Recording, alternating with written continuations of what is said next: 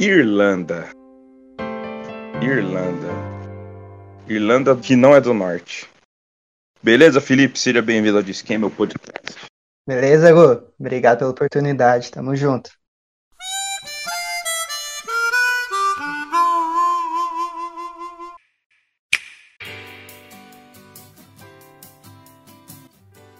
Sejam bem-vindos vocês, nossos ouvintes, que eu sei que tá cheio de gente querendo fugir do Brasil e ouvir os episódios que falam sobre outros países.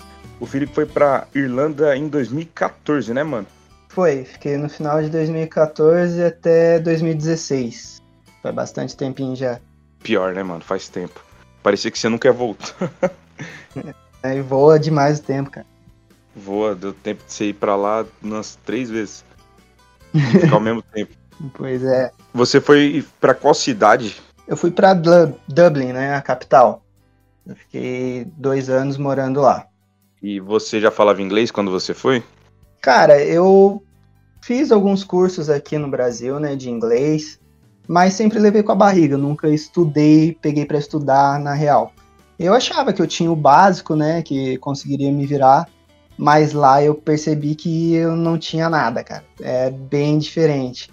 E ainda mais por ser a Irlanda, né? Porque lá, o, lógico que a língua nativa é o inglês, eles falam inglês, mas não é nem o inglês britânico, nem o inglês americano.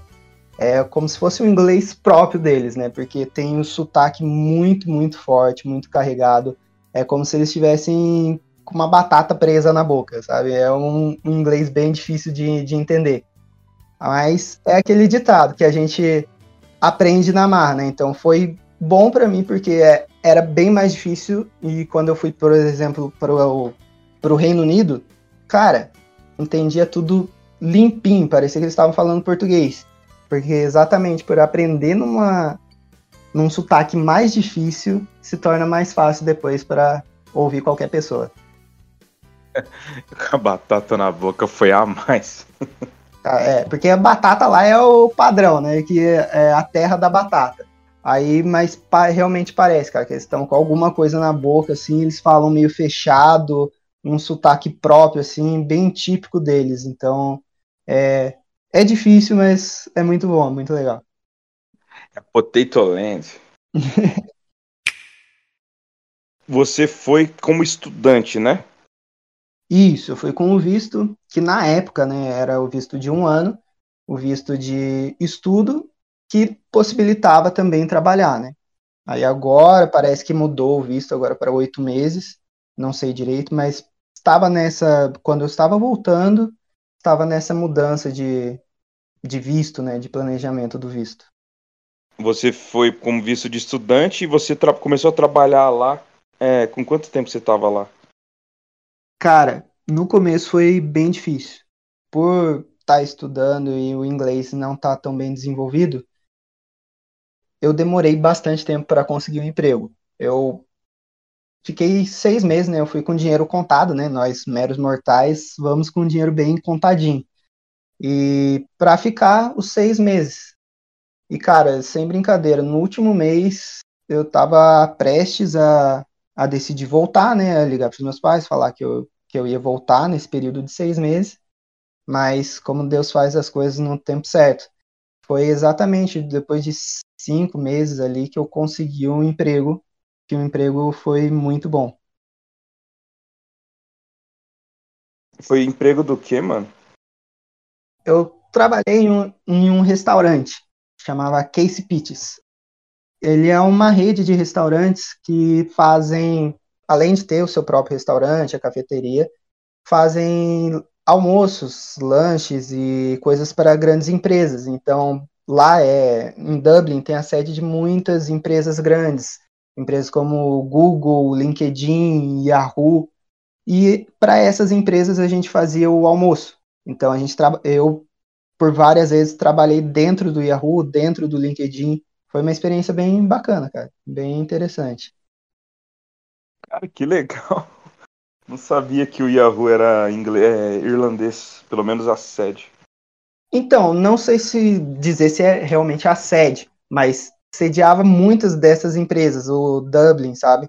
Então, por lá ter uma política de de pequenas taxas, acho, ou de isenção de taxas, não sei dizer o certo, mas tinha muitas empresas dessas. Então, tinha o Google, tinha o LinkedIn, o Facebook, tinha Facebook não, desculpa, o qualquer outra, a Yahoo, essas empresas grandes assim de tecnologia iam bastantes para lá. Massa. E você ficou no restaurante por quanto tempo? Foi seu único emprego ou teve mais algum trampo? É, emprego fixo foi o único. Eu tentei fazer algumas outras coisas, como trabalhar de de cleaner, né, que é o que mais mais dá oportunidade por lá, né, para limpar as casas e tal. Só que aí você tem que ser contratado por uma empresa, alguma coisa. Então só fiz uma uma vez só com um amigo meu, mas não não foi muito para frente. Mas aí um amigo meu que morava, né, comigo, que trabalhava nesse restaurante, que me indicou. Aí eu fui lá, fiz o teste, eles gostaram. Até um negócio engraçado que lá muitas vezes é, acontece que brasileiro mente no currículo. Então eu chegava lá e os empregos, né, de cleaner, kitchen porter, que é limpar a cozinha, né? O kitchen porter é você lavar prato, lavar a cozinha assim do, dos restaurantes. E muita gente colocava no currículo que tinha experiência de três anos e não sei o que e tal. Só que chegava lá na hora de fazer o trabalho, a pessoa via que não tinha, né? Mas aí já contratou, aí por vezes continuava, por vezes não, né? Mas aí o meu chefe, ele mesmo falou, não, traz ele aqui e a gente faz o teste. Se a gente gostar, ele fica. Eu não vou pegar currículo porque eu sei que muitos brasileiros mentem no currículo. Então eu não quero, eu quero que venha e faça o teste. Então aí a fama que o Brasil ficou nesse quesito, né, de mentir no currículo. Deve ser bem chato. Mas eu, eu limpo. Eu nunca trabalhei de limpar prato. Na verdade, já. Mas eu limpo muito bem, cara. Às vezes dá para me ver no prato. cara, dá sim. É, é aquilo. É difícil realmente ter a experiência, né? Mas se conseguir. O importante é ter um conhecimento de pessoas, né? Então, se eu conseguir algum contato com alguém que consiga te colocar para fazer uma experiência, cara, é um negócio que pega rápido, né? Não tem muito segredo. Limpar as coisas é só realmente querer. Ir lá para Irlanda, então a gente, a maioria das pessoas já vai com essa visão, né? Eu vou trabalhar, eu vou ralar, então eu preciso estar disposto a fazer o que for necessário. Então, os irlandeses ou as pessoas, os europeus que contratavam a gente, eles gostavam muito dos brasileiros por causa disso, porque ia para lá para trabalhar. Então, mesmo não sabendo, ele estava estão dispostos a aprender. Então, é essa questão que eles gostam lá. Você está disposto a aprender e trabalhar realmente, e aí eles contratam e você segue em frente. Cleaner não é para esconder corpo, não, é para é para limpar a casa, né? Isso, exatamente, para limpar a casa. Se caso tiver algum, né, para limpar corpo também, né, vai saber. Mas eu não achei nada disso lá, não. Ah, isso daí deve pagar bem. É, realmente. Eu confundi.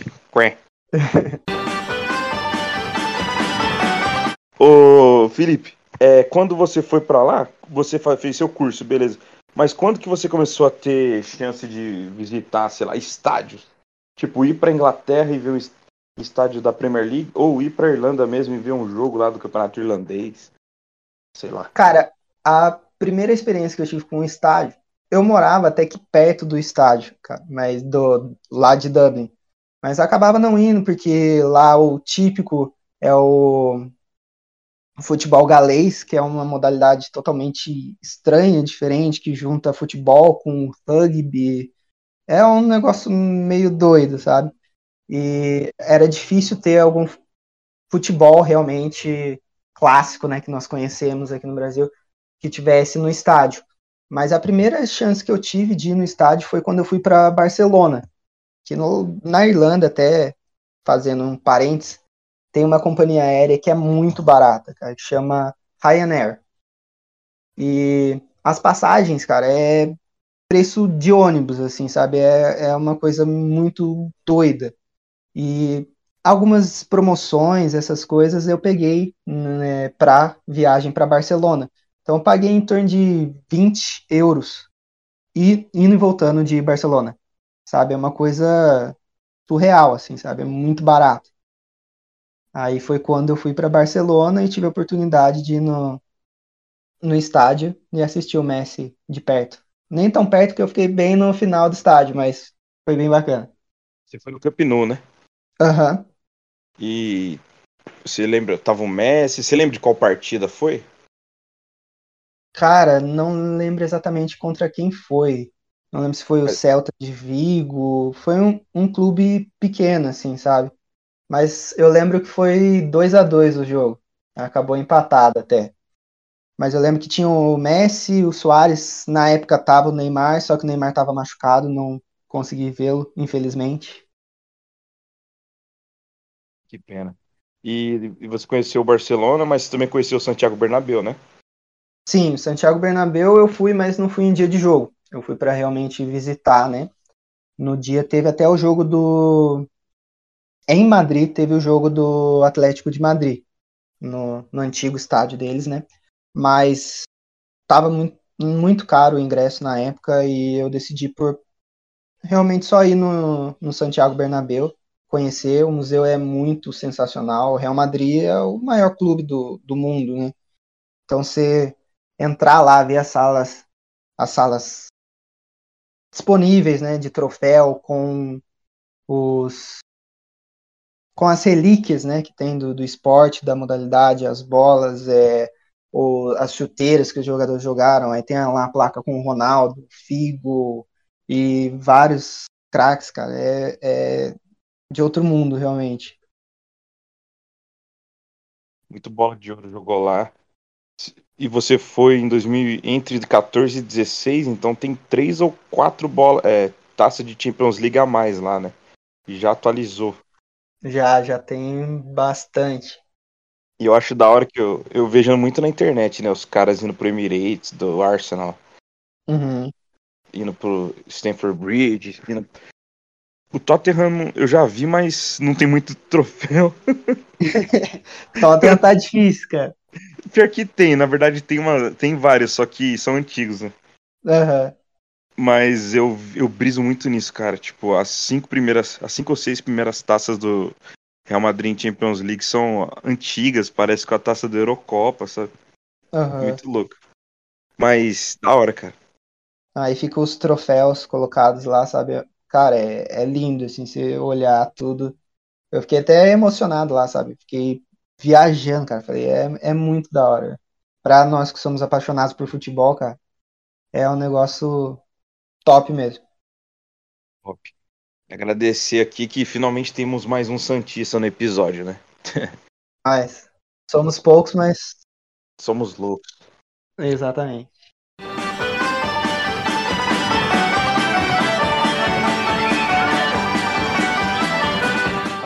Voltando para Irlanda, é, aquelas.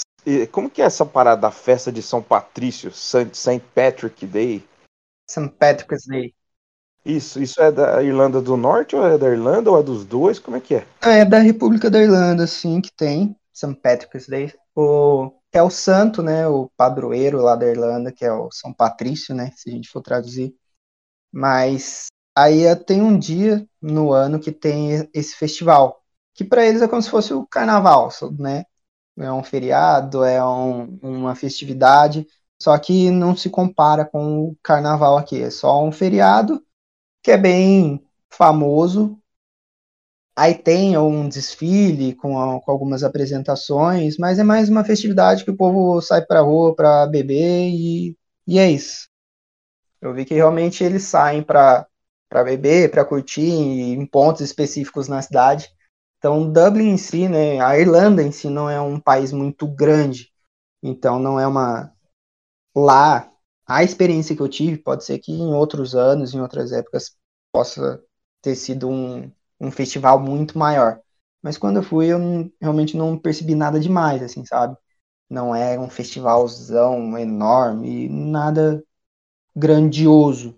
Mas realmente eles vão para alguns pontos e lá, cara, tudo é bebida, né? Então, assim como grande parte da Europa, então eles bebem muito cerveja, não sei se você vai saber responder, mas é, é cerveja feita na Irlanda mesmo ou é importada, sei lá, da Bélgica, Alemanha, Holanda? Cara, tem as cervejas são de lá, mas é bem variado, cara. É, lá é engraçado que não é, por exemplo, é difícil você ver nos pubs, né, que são muito comuns lá e são tradicionais e é bem interessante. Então, quem for para lá, vá nos pubs, principalmente aqueles que são mais tradicionais, tem alguns que são mais antigos e são bem interessantes, mas não é comum a pessoa pedir uma cerveja, por exemplo, sabe, uma Heineken, um latim, alguma coisa. É a pint que eles chamam, que é um copo grande, é como se fosse realmente um chopp. Stock shop deles, né? É, essa pint é um copo grande de 500 ml mais ou menos para mais. E varia um pouquinho o gosto, é um pouco mais o gosto de chopp, assim, sabe? Mas é bem mais forte do que os, as cervejas, o chopp daqui do Brasil. E você curte, cara, as da, as da Irlanda? Curto, curto. É, é diferente, cara. É uma que é famosa lá. Como que é o nome, cara? Pior que eu esqueci agora. Nossa, cara, agora eu não vou ficar devendo para você. Mas é muito famosa, é uma cerveja de café, que é misturado com café, assim, tem a fábrica lá em Dublin e tal. É uma cerveja preta, tem toda um uma preparação para você conseguir beber ela. Então não é só colocou no copo e bebe. Na hora que eles colocam no copo, você tem que esperar um tempo para ela fermentar, então ela vai misturar, então tem que esperar ela chegar certinho no ponto para conseguir beber. É gostosa, mas não, não é a mais famosa, sabe? De lá, as mais famosas são as tradicionais, Heineken, Budweiser, essas de fora mesmo, é, Paulaner, que é, é muito boa e é uma tradicional de lá. Então, essas cervejas que são mais fortes, digamos assim, a cerveja de trigo, que é a mais famosa, mais forte lá. Pelo menos na época que eu fui, né? Que eu, que eu tive contato com eles, era, tinha bastante dessa. Então eles gostam de Budweiser, né? Também. Gostam também, é. Mas essas, assim, tem algumas específicas de lá, né? Mas que são essas de trigo, que aqui no Brasil, por exemplo, a Paulana, cara, muito cara. E lá era igual às outras praticamente, sabe, o valor, então era bem acessível, então eles tomavam bastante. Quando você tava para lá, você lembra mais ou menos quanto que tava o euro? Tipo, pro real, né? Uhum. Para quem não sabe, que tá ouvindo a gente, a Irlanda não é Reino Unido, não é Libra, né? Não, ela é euro é que, na verdade, a República da Irlanda, né, que é separada é embaixo da Irlanda do Norte, ela não faz parte do Reino Unido. Ela está ali localizada, né, próxima ao Reino Unido, mas ela não é associada ao Reino Unido. Então lá é o euro mesmo, não é a libra. E na época, eu, se eu não me engano, estava entre 4,50, 5 reais mais ou menos na época, né? Hum, já era bem alto. Já, já era alto. Mas hoje em dia tá 5,50 para 5,90. Eu, eu vejo a cotação quase todo dia. Uhum. É, não. Já esteve em períodos muito maiores. Mas na época que eu, que eu estava, teve bastante volatilidade. Então teve épocas que ficou mais baixo, teve épocas que ficou mais alto. Então, como estudava e trabalhava lá, era bom por isso, porque conseguia juntar uma graninha, então mandei é, alguma grana aqui para o Brasil, então às vezes quando estava em alta conseguia vender um pouquinho de euro e mandar dinheiro aqui para o Brasil. Era bem volátil, então para a gente é, era bom esse, essa volatilidade, né, para vender e comprar euros. Ô Felipe, o irlandês ele trata o brasileiro bem ou ele é meio forgado, meio chatão, xenofóbico? Em geral, não. Em geral, eles são realmente, eles são receptivos, eles gostam de, de estrangeiro em geral, gostam de ter o contato, gostam de brasileiros. Mas você tem que realmente saber o inglês. Eles não são, pelo menos as experiências que eu tive, a grande parte não é tão paciente assim, sabe, com quem tá, quem não sabe inglês. Eles até têm paciência se você tenta, se você quer realmente aprender e falar. Mas se você chega lá, e é uma coisa que eles não gostam, é que você chega e fale, eu não sei falar inglês. Então, I don't speak English. Você chega lá e aí que realmente eles vão maltratar, digamos assim, né? Eles vão destratar você, porque, cara, como que você tá no país deles, vocês não sabe, você não sabe a língua e você tá falando em inglês que você não sabe falar inglês. Tipo, então, o que, que você quer se comunicar com ele? Certo? Então, eles não gostam disso. Você pode falar que tem um inglês bem razoável, que está aprendendo agora, que não sabe muita coisa de inglês, está tentando aprender, aí na maioria dos casos eles vão relevar, vão conversar com você, tentar ser um pouco mais claro na fala deles, né, que é difícil de compreender, mas eles vão tentar ser mais claro, vão fazer mímicas, vão te ajudar. Mas tem um, um pessoal lá da Irlanda que, digamos assim, entre parênteses, são os marginais, assim, são os knackers, que é tipo como se fosse o pessoal lá que o que, que acontece? Eles não, a maioria eles não trabalham, recebem do governo, mas eles são bem xenofóbicos, porque eles falam que os brasileiros, os estrangeiros estão lá para roubar o emprego deles. Só que o, o, emprego que o brasileiro, que o estrangeiro, que a pessoa que está fazendo intercâmbio arruma por lá, são subempregos, que são esses de limpar a casa, de lavar privada, lavar é, prato e de garçom e outras coisas assim que eles não estão dispostos a trabalhar.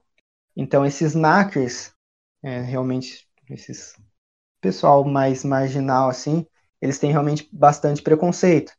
E brasileiro, quem realmente for para lá, tem que tomar cuidado com isso, porque eles têm alguns costumes, pelo menos na minha época, né? parece um idoso falando na minha época, mas que já faz um tempinho, pode ser que tenha mudado um pouco de, de lá até agora, né? Mas na, na época que eu fui, tinha bastante casos de que esses knackers, essas pessoas, é, tacavam coisas, tacava tomate, tacava ovo em estrangeiro, sabe? Fazia essas coisas. Só que a gente não, não pode revidar, porque se você vai para cima deles e faz alguma coisa ou bate neles, você pode ser deportado por está agredindo um irlandês. Então tem que ali realmente pisar em ovos, realmente saber lidar. Então, mas eu nunca, eu pessoalmente nunca tive problema assim com ele, sabe? Até por eu ser um pouquinho mais branco, né? Se não pegar tanto sol, então acabava meio que me misturando assim com, com eles. Então, às vezes eles provocavam, falavam alguma coisa, eu fingia que não ouvia e continuava meu caminho e nunca tive problema. Já ouvi histórias de pessoas que tiveram algum problema de tacar ovo, de encher o saco, de empurrar, tal, mas é realmente quem acaba revidando, né, tendo essa reação de revidar e de querer ir para cima. Aí eles ficam mais nervosos, aí eles crescem e acaba causando esse tumulto. Mas é realmente um povo específico, uma parte específica ali da Irlanda que é mínimo assim que a maioria do, do pessoal é bem tranquilo, bem sossegado. Entendi, knackers, né?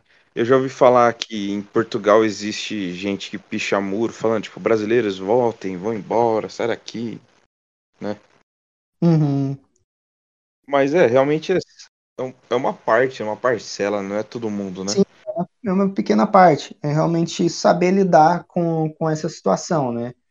Teve já alguns casos, mas nada que o que é nós somos brasileiros, o, a gente está acostumado com um monte de, de pessoas que maltratam aqui, que fazem diversas coisas com aqui no Brasil. Então, não vai ser eles que só falar alguma coisa, só querer discutir, vai causar algum problema. Certo, saber lidar, né?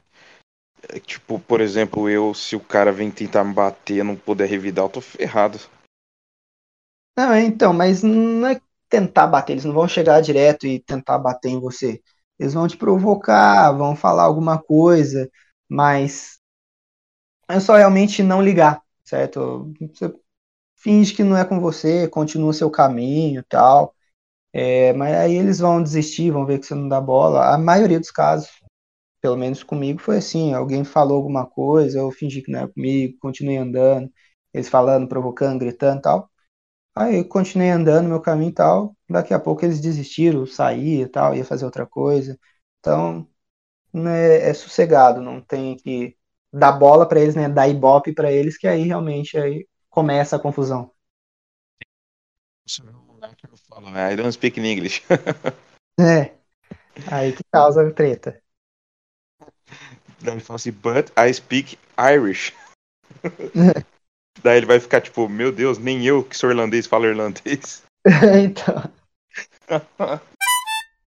Ô Felipe, e como que você conseguiu casa para morar, sei lá, república ou apartamento, gente para dividir a casa, quarto? Como que foi, cara? Sim. Cara, eu, eu consegui. Eu acabei morando lá em diversos lugares. Eu acho que eu passei por cinco, seis casas, cinco, seis repúblicas, digamos assim, né? Lá na Irlanda. Quando eu fui para lá, eu fui com uma companhia aqui no Brasil que dava estadia de duas semanas.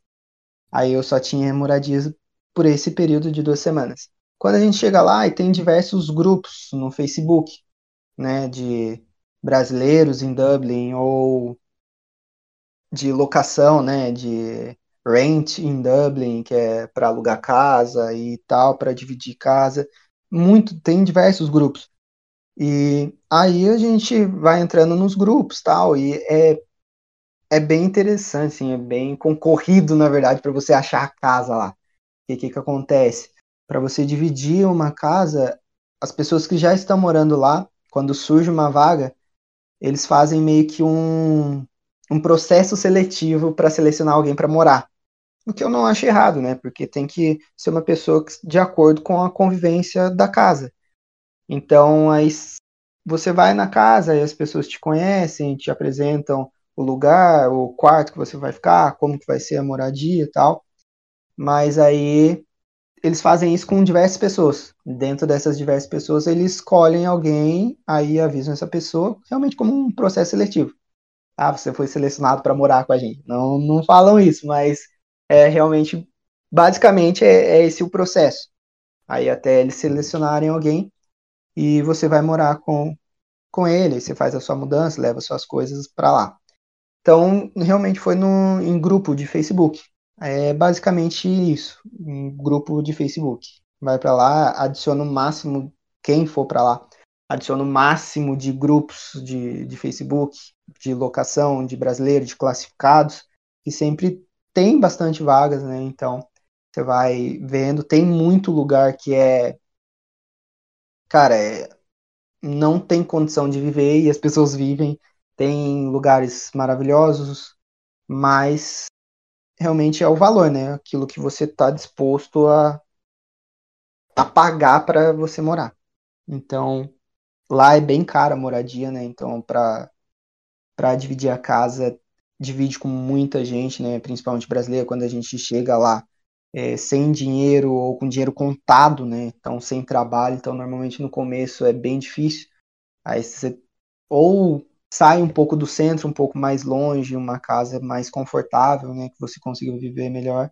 Ou às vezes é perto do centro, mas é um lugar, uma casa muito cheia de gente e tal. É, é difícil o processo de, de locação. Por isso até que eu passei por diversas casas.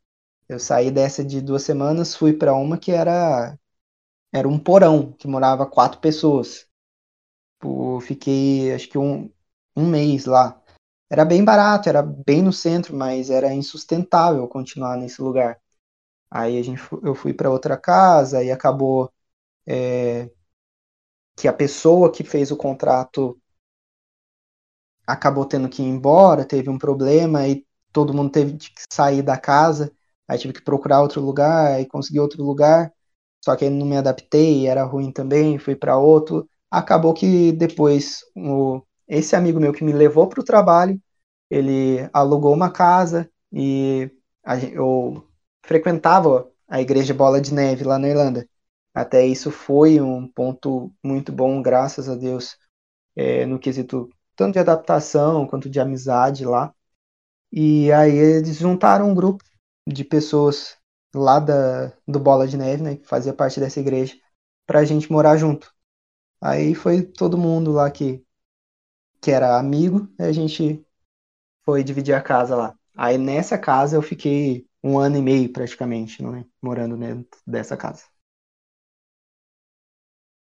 Já senti uns cagaços assim, tipo, putz, mano, não vou ter onde morar daqui a uma semana, tipo. Cara, tem. Quando passei por esse período de que precisava sair da casa que o, o a pessoa que alugou a casa iria embora, todos os outros iriam embora, tipo, aí não teria como fazer contrato. É, deu um, um choquezinho. Mas aí eu tinha conseguido uma casa para tipo umas duas, três semanas depois. Só que, como eu te falei, Deus faz as coisas perfeitamente. É, um grande amigo meu, ele que estava morando por lá, ele falou, cara, se você ficar sem casa, você pode dormir aqui alguns dias, tal. Eu só pago uma taxinha para eles, que mas que a gente consegue te colocar para dormir, né, para não ficar sem teto. Eu dormi um período lá, né, nesse, nessas duas semanas, duas, três semanas que eu fiquei sem, sem casa, né, digamos assim. Mas nesse meio tempo eu fui fazer uma viagem para Polônia, então fiquei uma semana fora. Então foi o que ajudou, né, nesse período. Mas aí foi poucos dias, eu já tinha achado outra casa, só faltava mudar porque ia liberar a vaga só dali, né, só depois desse tempo. Então, dá às vezes um medo, né? Mas a confiança em Deus que faz a gente seguir. E Polônia, daí de boa, você dormia nos lugares na rodoviária, né? Tem, foi um bom momento para um bom momento para fazer uma trip. Você tava desabrigado. é, então, é, foi o momento ideal para fazer uma trip, porque tava desabrigado. Só que realmente eu fui para Polônia fazer um mochilão, acabei passando por três cidades, mas dormi apenas em uma, né? Então é, tentei fazer a viagem de uma cidade para outra de trem noturno. Então, às vezes, conciliou de estar tá nesse período, então dormir no trem à noite, ou às vezes acabava não sendo exatamente nesse período ali da madrugada, sendo um pouco mais cedo, e acabava tendo que passar a noite na rodoviária. Só que lá eles não gostam que, pelo menos na Polônia, não gostavam que dormisse na rodoviária. Então, se você tá sentado na cadeira e tá dormindo, passava o guardinha e te acordava. Então você não pode ficar lá de boca aberta dormindo, não. Então você tinha que. Aí foi um perrengue que a gente passou lá, mas foi legal, foi uma experiência que marca a gente, né?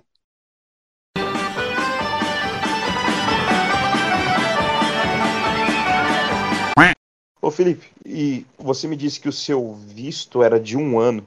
Daí Renovou. Como que você fez para renovar para mais um ano? O que, que você fez? O que, que precisou? Então, para renovação de visto, é o mesmo processo de quando a gente vai. É a única diferença é que você já tem a comprovação de, de um lugar. Eu já estava trabalhando, então eu só precisava realmente ter um curso de inglês, eu ter a matrícula em um curso de inglês. Então, Daqui do Brasil, né, às vezes eles colocam uma opção mais restrita, né, de escolas. Aí quando a gente tá lá, a gente conhece mais e tal.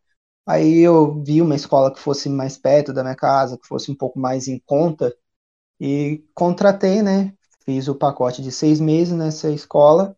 Aí só você ir com um documento na, lá no, no lugar específico e você faz a renovação com essa documentação, a comprovação que você está em uma casa que você está estudando tal, aí sem problema, você já tira a renovação numa boa. Pelo menos quando eu fui era assim, né? Agora que mudou o visto para oito meses, mudou também as regras de trabalho por lá, então pode ser que tenha mudado um pouquinho a exigência do, dos papéis para renovação. Mas não, não tem muito segredo, não. É, daí você ficou trabalhando do que mesmo, perdão?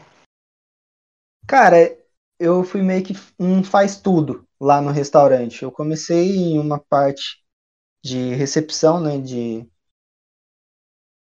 de alimentação, de quando voltava dessas empresas que eles faziam todo o processo, era engraçado porque o restaurante fa fabricava, né, fazia comida tudo dentro do restaurante e mandava para as empresas. Então não era o restaurante dentro do, do LinkedIn, dentro do Yahoo. Era o restaurante, na sede, ele mandava toda a alimentação já pronta, a gente só servia no, nos locais. Aí quando voltava todas as bandejas, toda a comida que sobrava, tudo que sobrava, voltava para o restaurante.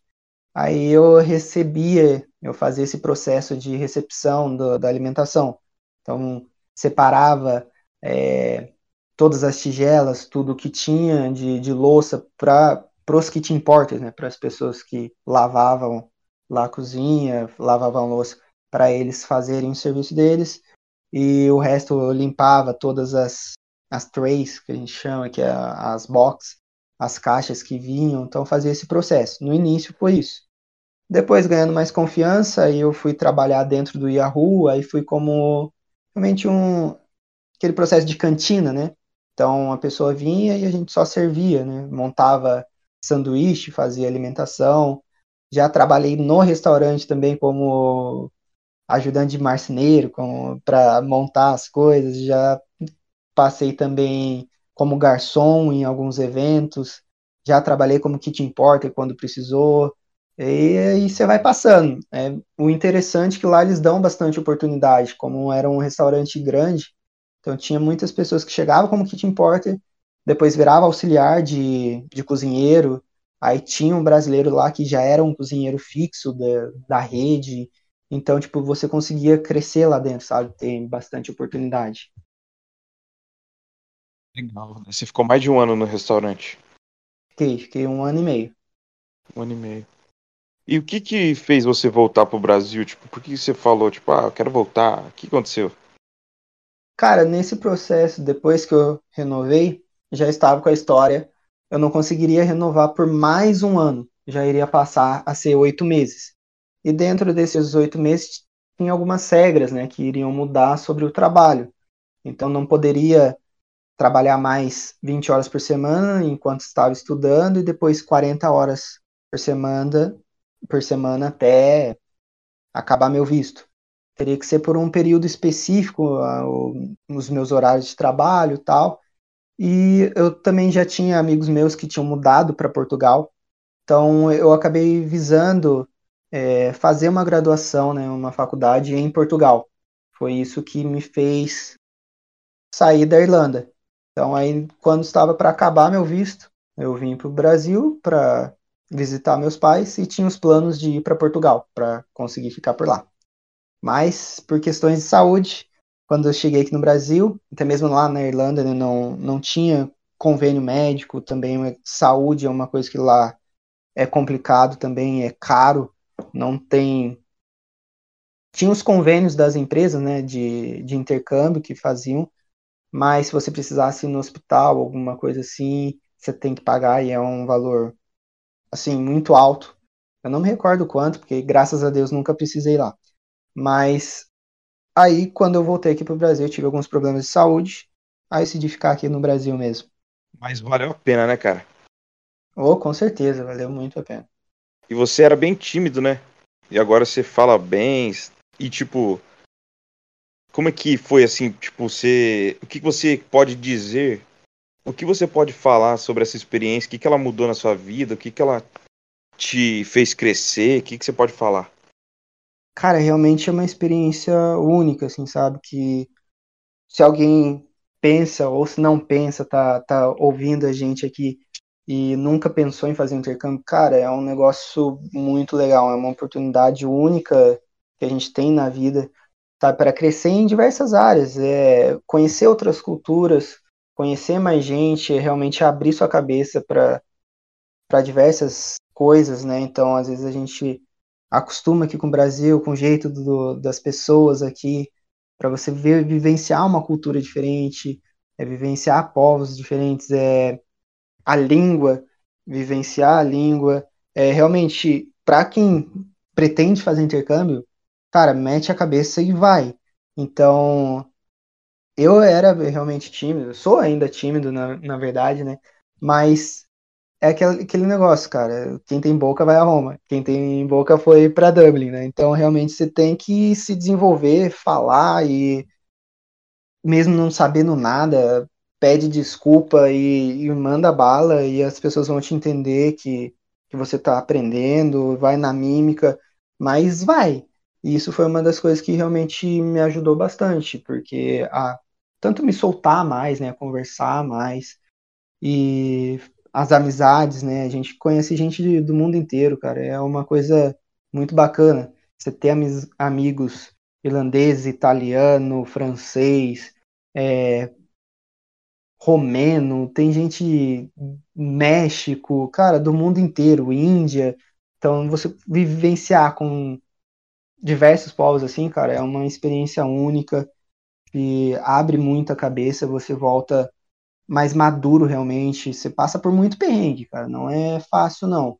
Não é uma experiência que você vai e vai ser mil maravilhas. A não ser que você vá com muita, muito dinheiro, não tenha que trabalhar, vai lá para fazer um período sabático, aí deve ser realmente as mil maravilhas. Mas para nós meros mortais, que temos que ralar, né? Então, é, passa muitos perrengues, mas coisas que agregam, né? Que ajudam a gente a crescer, a gente a perceber o, o trabalho devolve, a perceber como que a gente pode crescer e ser pessoas melhores. Mortais temos que ralar, né? Então. É legal ralar na Europa, né? Ralar para ganhar em euro. É, então. é aquilo que nós falávamos isso lá. Falar, a gente tá ralando, mas a gente tá na Europa, pelo menos, né? Então já é um perrengue chique. Então é bem bacana. Perrengue gourmet, né? É, então. Da hora. Ô, Felipe, valeu, cara. Muito obrigado por participar aqui do Disqueme, fazer parte da história do podcast. Obrigado você pela oportunidade. Precisar depois fazer uma parte 2. Se alguém tiver alguma dúvida depois, é, e a gente conversa mais. E tamo junto, cara. Obrigadão. Valeu. Se você tá ouvindo esse podcast aqui, tá com vontade pra Dublin, tá com vontade pra Cork, é, cara, junta seu dinheiro, para de gastar com besteira e quem sabe daqui a um tempo você consegue ir. Tenta falar inglês, ouça músicas em inglês. E vai dar tudo certo. O Felipe falou, não é fácil, tem hora que você tem que ralar mesmo. Mas quando a gente rala, mais a gente cresce. Já dizia o poeta Big Cry. Valeu. E a gente volta na semana que vem.